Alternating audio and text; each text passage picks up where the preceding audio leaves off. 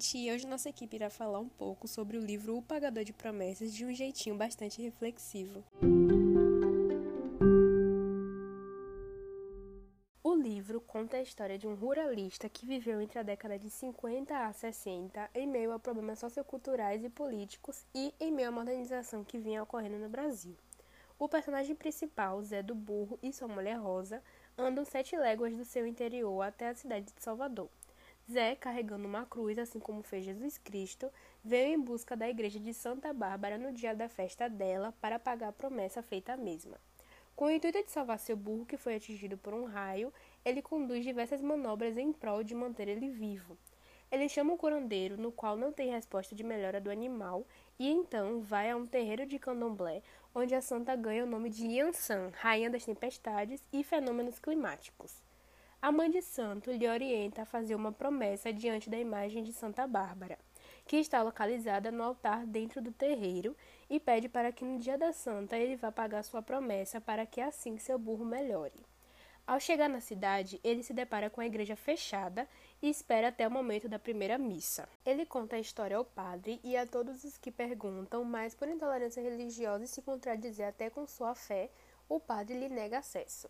Minha tia lhe oferece o terreiro para que ele pague a promessa, mas ele é irredutível a querer entrar na igreja com a cruz. A Gazeta propaga o caso de Zé do Burro nos quatro cantos da cidade. Logo, ele fica conhecido e chega a toda a imprensa convencida por Bonitão e Secreta a cobrir o caso e se livrar do pobre homem para que Bonitão fique com sua mulher. Várias pessoas entram no meio da história com opiniões diferentes para ajudar a solucionar a promessa em questão. Monsenhor, o delegado galego e os capoeiristas são um deles. Ele é atuado pela polícia após tentar adentrar no templo para cumprir sua missão e é assassinado por secreta. Após a morte, os capoeiristas levam ele para dentro da igreja e colocam seu corpo sobre a cruz.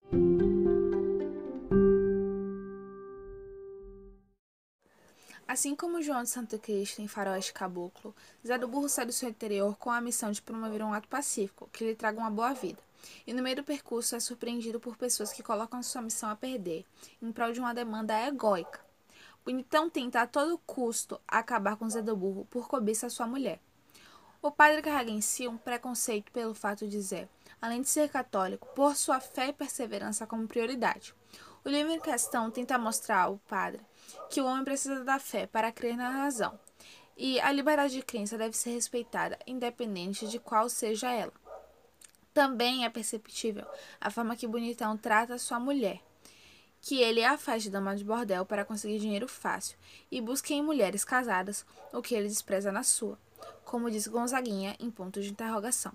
As três principais pautas a serem pensadas após a leitura é como a intolerância religiosa age com as pessoas de axé, como as mulheres são tratadas como objeto de prazer e disputa, e como são vistas as minorias do Brasil. Aproveitando a deixa, vamos agora fazer uma análise intertextual entre o enredo do livro e das músicas Faroeste Caboclo, de Legião Urbana, e Pontos de Interrogação de Gonzaguinha. Na época que esses enredos são montados, o Brasil passa por uma grande fase de modernização entre o conflito rural e urbano. Quando João de Santo Cristo sai de sua cidade motivado a pôr para fora algo que se diz motivado por Jesus, seu ódio, ele vai em direção a Salvador para esquecer das dores que vivenciou no passado. Chegando na cidade, assim como Zé do Burro, ele tinha um propósito ao ir na igreja, que no caso dele foi bem sucedido. Na cidade, ele viveu uma vida da mesma forma que Bonitão, e como diz em ponto de interrogação, ele curtiu uma vida com mulheres sem saber se ela tinha vontade ou não. Ele sofreu discriminação da mesma forma que Zé sofreu, por conta de sua classe, sua cor e talvez por sua crença. Ele não passou muito tempo em Salvador. Foi direto para Brasília ser aprendiz de carpinteiro. E lá conheceu seu primo Pablo, o mundo das drogas, roubos e seu grande amor, Maria Lúcia. Por ela, decidiu largar tudo que era errado ele sofreu por não ter boa classe e ser julgado por quem era e no que acreditava. Voltou a viver uma vida de festas e mulheres para esquecer a sua desilusão quando sua amada o trocou. Jeremias era o nome do sujeito que matou o Santo Cristo, e o contexto de falta de oportunidade privou ele de entregar sua mensagem de salvação, da mesma forma que Zé do Burro tentou fazer.